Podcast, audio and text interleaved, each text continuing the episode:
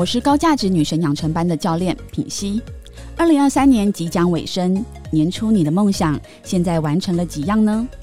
过去两年，透过梦想版工作坊，已经有数位学员透过梦想版实现他的梦想，比如脱单、创业、加薪、变瘦变美、出国旅游。今年我们的工作坊全面升级喽！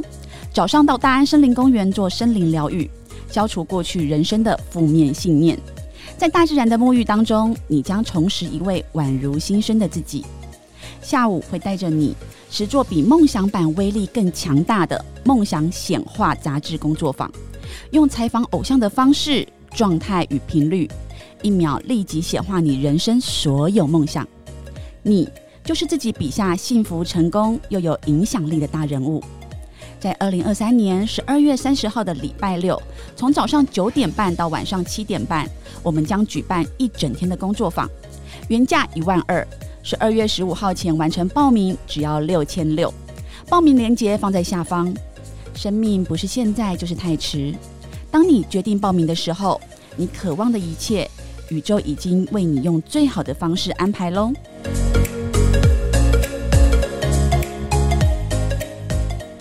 大家好，我是 V 头大叔，我是品熙，欢迎收听今晚的粉红地狱辛辣面。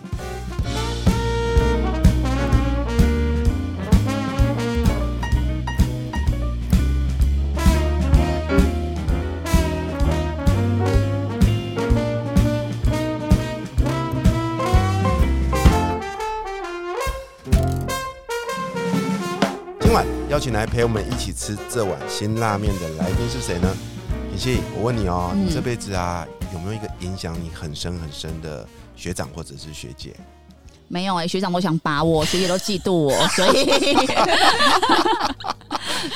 我深深的被残害。真的、哦？那我告诉你哦，我从小到大就很渴望有一个功课好又很照顾我的学姐，可是我一直没有遇到，所以我就就是也书也念的不好啊。可是哎、我告诉你，我今年遇到一个学很厉害的学姐。有这个学姐鼎鼎大名，我走到哪边每个都在讨论她哎、是啊，我觉得她是今年哎、其实有学姐这个称号的人好像还不少啊、之前是政治人物嘛，对不对？对，对啊，然后哎，你看学姐说话了，那我们来掌声欢迎今年全台湾最红的一位学姐，Carol 学姐。耶，自己出场，自己打聚光灯，耶！对啊，哎，学姐，我们请到他，我好荣幸。真的，我那是我的荣幸一直听那个诗慧老师他们在讲你，对，然后又说诗慧老师的小孩也要看你的书什么的。对对对对对啊，到底是一个怎么样的何方神圣？而且为什么叫学姐？我好好奇哦。因为学姐就是当初我觉得感觉我很喜欢在学校，就是像刚刚那个 B 头大叔问的，就是被学长姐照顾的感觉，所以我也想要有这种照顾的感觉，带领其他人，就是在一起在学习之路上。我不是老师，我只是比你们走的前面一点点，所以我想带着大家学习，所以叫我学姐这样。然后就学姐有种亲切感，亲切感，而且可以保护人，然后给人家一些方向之类的。谢谢，我绝对不会霸凌你，放心，你会是我最爱的那种学妹。你们刚刚讲的，你们刚刚讲的都对，都在生活上。其实对我来说，有一个学姐有一个最厉害的地方，就是她会教我怎么准备考试。是的，嗯，然后因为你看我又不爱念书，又不会考试啊，所以我这个学姐就会说啊，学弟啊，你不要烦恼啊，你就只要怎么准备啊，这个老师的个性是怎样，这个教授怎样，我就可以 pass。没错，真的有方法吗？有因为像我就是很不会念书的那一种，就是都是班上倒数十十名到十五名的那一种那。你一定是我最想照顾的那一种。真的假的 我最喜欢漂亮学妹了。你知道外面的学姐说，我最想我想好好照顾你，你知道这种话都很可怕。听起来有点可怕，这样。对，品熙，我问你哦，那个所谓的大考哦，就是那个大学联考、高中联考，你有没有重考过？有我就在重考那一年胖了十几公斤，从那什么南洋街，对，如林补习班，我一辈子的噩梦，所以你在那边待过、哦。待过一年。真的啊？你觉得那个就是那时候就是每天就是念书啊念书啊，你有没有念到怀疑人生？你知道那时候真的是每天八点准时进去，然后因为他们怕我们很。会想睡觉，然后有很多人，冷气开超强，所以你就一直吃很多有高热量的东西，啊然后吃完到晚上就一呃，应该是说吃完然后就念书，然后反正就是不同的老师会来上课嘛，对。然后到晚上九点半下课的时候呢，回家路上呢就会有很多卖吃的，然后就会觉得压力很大，对我家好可怜，啊然后又吃，我今天然后好辛苦，对，然后吃完我吃的很饱之后回到家哦，我妈问说：“哎、你你你有吃东西了吗？”我说还没，然后吃一份。就是我觉得那真的是，我觉得读书真的是一个很残害人生的一种。嗯，一件事情呢、所以其实我说实在话，我真的是我这辈子最讨厌就是念书，哦所以我今天请学，姐来不知道干嘛。我们来聊聊别的好了。所以啊，你有没有发现啊，考试考不好真的很辛苦啊？对啊浪费好多时间，然后还会变胖，然后会有不好的回忆。对，学姐学姐这次出了这本书哦，标题叫做《只读百分之二十的高分应考术》。哇，我告诉你，这本书看完真的是拯救了我的一辈子啊！怎么说？怎么说？对啊，因为我以前就觉得说，准备考试就是要从头准备到尾嘛，对，啊从第一个字开始看啊对，从第一个字看到最后一个字，但是你也知道，我们这种人就也没什么耐心啊。你 每次那个雄心壮志，可能在看完第一章就累了，就觉得吃个鸡排好了 是的。所以我从从头到尾我没有一科准备完。啊。对，那学姐这本书里面提到了非常多，我认为是颠覆自己的学习的观念啊。是看完之后，我就突然觉得，要是我年轻的时候，要是看到这本书，我现在可能就是台大了。哇哦，真的，它里面写的真的又简单又好用啊。对啊，是任何从从呃会建议，比如说从国中的人就可以开始靠这样子的方法来准备，国中就可以吗其？实就是只要任何是要考试的人都可以。哇，嗯，我们的学生有从国小，然后一直有到七八十岁的爷爷奶奶也有这样。那你觉得这一本书啊，它最主要是应付考试呃很管用，还是说我们平常在读书啊、看书都一般课外书也都非常适合？呃，其实我觉得只要面对学习，不管是阅读或者是做笔记，其实这本书都可以适用。那它最呃刚开始针对是针对考试，那其实我们的人生嘛，每一就是每一个阶段都像是一场考试，尤其是在面对学习。所以我想带领大家的是用考试的方法，但是我们可以扩大到我们的人生的各方面学习都可以做使用。哦，可是听说你以前是功课很不好的学生，超级多差，赶快讲一下，有比我差吗？我要听一下。对，因为我以前其实是一个运动员出身，我嗯国小是打巧固球，然后到了国中是练田径，然后高中是打篮球，然后到呃大学的时候是游泳。所以呢，其实我们在这一路上，就是我们大多数的时间都花在练习。那你也想嘛，就是我们大部分的时间花练习，那我们根本没有时间去念书。那可是呢，我们的起跑点还要跟其他人一样，所以当时我就非常的辛辛苦。所以呢，在这个求学过程当中，其实我真的失败了很多次，而且加上呃那个一直得不到那个成就感的感觉，就是很像在原地踏哎、可是我知道很多那种运动员不都是会期待那个保送吗？啊、对，但是他那个是要非常顶尖的，哦比如说你是要到呃成绩非常好，之类的那种对，那种哦才有办法保送，因为他保送名额其实真的不多，嗯嗯嗯嗯。那后来你是功课烂到几岁？我就烂到大学，因为我到后来到大学是念那个国立台湾体育大学，哦，你本来是国立对什么台湾体育大学？对对对对对，嗯嗯我是到大学的时候的一个契机。那个时候呢，我就去了大卖场，因为你知道那个大学生嘛就很穷，所以就要去大卖场就找一些便宜的东西。结果那一天呢，在现场我发现他们办了一个活动，叫做一百秒内任你搬，就是你只要在一百秒内，你只要所有搬得回去的东西就全部可以搬回家。那我想问一下大叔跟我们的品心女神，那你们会搬什么？如果是以这个我刚刚也，在也在思考这个、哎，一百秒呢？对，一百秒，你给他拿贵重的东西没错吧？对啊，对啊，不要拿那个廉价的我可饼干泡能我可。能就会直接推到那个那个大卖场嘛，对不对？就我们那个卖酒的那一啊区。，酒哦一定要。然后我就会去搬那个最贵的威士忌的一定要那一种，这个一定要我就会这个厉害搬，我会把整车搬塞满满，因为那种单价一瓶可能就是两千三千。对啊，我我我会只搬那个东西，因为其他都凶咪啊。嗯，对那女神呢？可是我觉得我最后还是会搬同一面呢、同一面 就是很爱，就是很熟悉的东西，对没错然后其他的，因为时间太短暂，我可能也找不到说，哎、到底贵重的是在哪里？没错。然后脑中没有这些东西。对，之前有同学说，老师，那我要搬收银机，哦，好聪明哦，这这个聪明，聪明。所以在那一天，我就有一个很大的想法，就是我们以前总是用加法思维，就是我觉得我要花更多的时间，然后更努力去读更多的书。但其实我们应该要用的叫做减法思维。就像我们们在这个这么短暂的时间内，我们要怎么样能够取得 CP 值最高的？嗯那当然就是我们要取得最重要的部分。所以就像我这本书写的，只读二十趴就是这样。我们要怎么找出这一本书当中那个二十趴的重点？因为其实八二法则嘛，真正会考的就是那二十趴，所以我们重点应该着重在会考的那。可是我有问题耶、嗯那这样子为什么教科书不要把八十趴就丢掉就好了？他就留二十趴，不就是？这个，我们来呼吁一下我们的教育部，我们来做一个探讨。因为他可能会需要有一个脉络，让读者慢慢的去接收这个知识。然后，因为其实很多学校的老师他们会觉得，呃，学习不是单单是为了应付考试，嗯嗯嗯那他可能需要带给你知识，哦那你要知道怎么去学习这个渊博的知识。嗯嗯可是其实我们今天的重点，我们要看我们的目的在哪里。嗯我目的当然就是要通过考试嘛，所以我们就是要找攻略，就是 CP 值最高的方法。那后来大卖场你搬了什么东西啊？后来，呃，我是在旁边看的人，哦，你就就是 对这个人这个这个活动让我有一个很大的惊讶，就是哇，原来我就要去找出那个重点，找出那二十趴，叫做减法思维。这也是我现在一直不断在跟我的学生分享的概念。那后来呢？当你看到这一这一幕之后，嗯那后来呢？后来我就是用了这个二十趴的这个概念，嗯然后呢，我后来就是考了四间研究所，哦那时候考了清大，然后中兴，然后高雄师大跟国体四间都高分录取，然后后来还代表了清大去美国的第二呃 ATU 去学了我的第二个硕士，这样。你忽然任督二脉全被打通，这什么什么概念、啊？就是有一种在路上可能被雷劈到的概念，这样。然后你就忽然回去就知道说，嗯，我知道这二十趴在哪里了吗？对，就是因为我知道说我们要着重的其实是重点，结果就是要得高分，所以我们应该要去找出得高分最短的路径。学姐真的很会讲故事哎、对啊，她是我听过记那个叫做释迦牟尼佛在菩提树下成道，牛顿被苹果树打到醒，他被大卖场 对，那个一百秒恭喜这样。他真的是天选之人啊！对啊，哎这个所谓的八十二十法则，我们从小听到大嘛，嗯对不对？然后我们把它应用在很多东西上、啊的。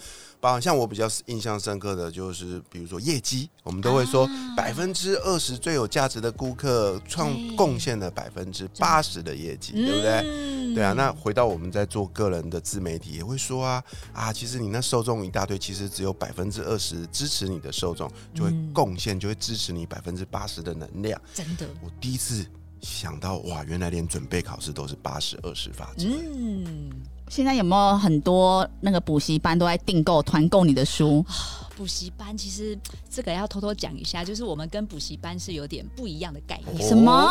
对，因为可能补习班他们会比较强调的就是补每一科，那他希望你每一科都是要补到好，好，而且全部都要补。可是我们讲求的是方法，就是其实实你学会了这个方法，偷偷说，就是其实真的，你如果会了这个方法班就不用去补习班了。所以他其实哎不好意思去哦今天如果他其实去拆补习班台的，哎完蛋了，对，两百元就可以了。我我们补习班补了每每一科都是两万元呢，一学期至少。我记得没错啊，那个南洋街门口有一家很大的那个卖书的书局嘛。那到那间，听说到那间书局怎么找都找不到你这本书。整个被封杀这样。他怕南怎洋街么会这样混不下去，是啊，是真的啊。然后，然后，而且这本书的封面是黄色的，敏感到整个黄南洋街的招牌都没有人要用黄。完蛋了，哇！你看他排挤排挤他到这样子，完蛋好，了。大家赶快来听今天的 podcast，来看看要怎么样可以做好二十趴的准备就好了。是的，嗯，我们这一集啊，就来跟大家来揭秘啊、嗯，对啊，那我我先说我自己啦。哦好啊这本书里面写的太多太厉害的方法，对我来说，我最醍醐灌顶的一个嗯概念叫做：你不要从头看，啊，你要用面线点。哎、面线点。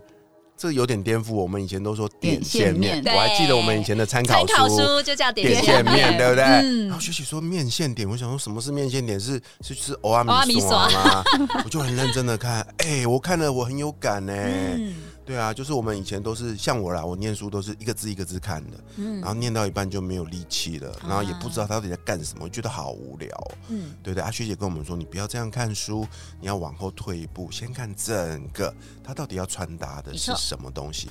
我觉得对耶，这像不像我们比起？我们每次去看电影啊、看小说啊，就是你一个字一个字读，你就没有耐心。可是如果你去看一下那个人家介绍的序，有没有？就大概说哇，这是一本怎样的书啊，或者是影评，你就觉得哎，这个好有趣哦，嗯我就想要看了。这就是整个面。没错对不，对？然后接下来再去看那个线，看几条串联在一起的线，然后最后呢，哎，你都大概知道状况的时候，你再去研究那个点，而且那个点是真的叫做重点。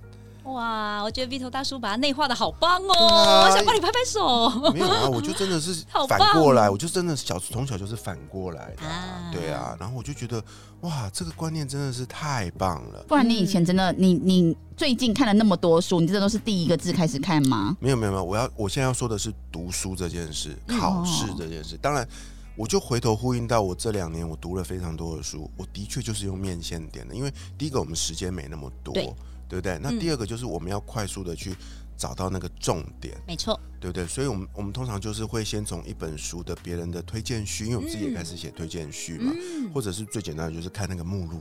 目录就是一个最棒的啊没错切入点，先找到你要的。先找到我要看看完整个目录，我就大概知道这本书的轮廓是怎样，所以我都会问品熙说：“哎、品熙，你书写了没？”他都会说一个字都没写，我就会说：“哦没关系，你先写目录就好，因为目目录写出来了，你的书大概长怎么样，我们就知道。”真的，哎、可是我每我虽然听过别人都说，哎、你可以先看序啊，看那些就是目录，嗯可是我就觉得每个目录都好像很重要，我抓不到重点。我觉得每个都重点呢、好就像有一些人他不是荧光笔全部都画完整本书，他觉得每个都很重要吗？对。对啊，怎么找重点？呃，我觉得这边有一个很呃很呃建议，就是像我们我们在用大卖场好了，就像我们今天如果我们要买洗碗巾，嗯那我们会怎么做？我们是不是到了大卖场，我们直接去找生活用品区？看上面，对嘛？我们直嗯接去找到，就是哎、那个呃，洗碗巾一定是在生活用品区，我们会直接找到我们要的东西。所以，那为什么我们面对考试或面对学习的时候就不是？我们总是喜欢啊、我这种感觉就像是你从大卖场第一个街道开始逛，哦，这里不是我要的哦再逛第二道，哦，身心用品不是我要的哦，再来第三、第四道，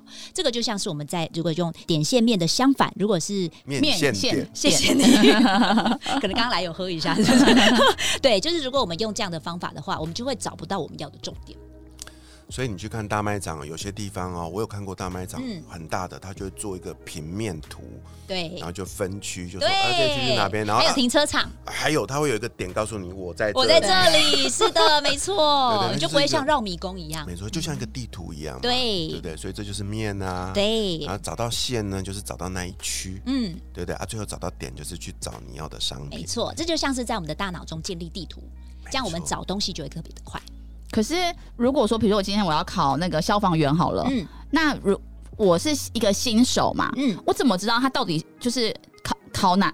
就是我要的重是什么？点在哪里？对不对？对啊好，这个时候分析考题就很重要。嗯很多人都觉得说，老师我知道啊，要先做考题嘛。可是考题我又不会啊，做了半天我也不知道我在干嘛。可是我们这边强调的不是做考题，而是分析考题。我们可以把历年的考题都翻开来之后，我们用圈选的方式去找到，就是它到底这些考的内容都是出现在哪些章节。或什么字出现最多吗？对，没错，我们就会用哦累积次数的方式。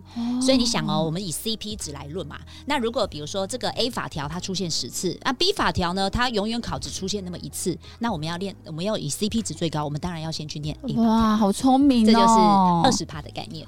嗯，学姐在书里边有一句金句，我特别跟大家分享，叫做“什么是重点？会考的才是重点没错，对于考生来说，会考的、常考的才是重点。哦，”，对不对？真的耶真的，我们以前都是啊，自己就觉得哦，这里很重要，我这边就划线划线，根本学姐是反过来的，叫做以终为始，嗯没错对不对？就是啊，他就建议大家你在看书之前先看考题，其实这个跟我们从小的教育训练也有很大的关系对。你想嘛，我们小时候，我不知道女女生有没有过这样的经验，就是老师说，来，那个品熙，你站起来帮我念课文啊，其他人你不是没事哦，你要帮我听他有没有念错哦。所以就面造成我们在面对学习的时候，都习惯一个字一个字开始看，嗯嗯我们以为这样看才看得懂。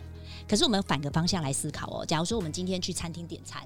那我们会一个一个字看吗？哦，肉酱意大利面，算了，我不要吃。青酱意大利面不要太饱。嗯我们会这样看吗？不会，我们一定会先去看分区。诶，找到我今天，不然我想喝杯饮料好了，我就直接找到。好，那我要拿铁咖啡。所以，我们一次看都是一面或者是一整区来去看，我们不会回到书本变成一个字一个字看。哦，那我很好奇耶，就是现在就是还是比较偏向是在嗯升，就是一般的那种体制内的那种升学。嗯哼，那所以这本书其实在帮助，就是最最主要是帮助考试嘛，是的，考生考生对。那你这样子观察下来，你觉得呢？很会考试的人，跟他未来在呃社会上啊，跟人的相处啊，或者是他找工作啊，他有没有绝对的成正比的关系？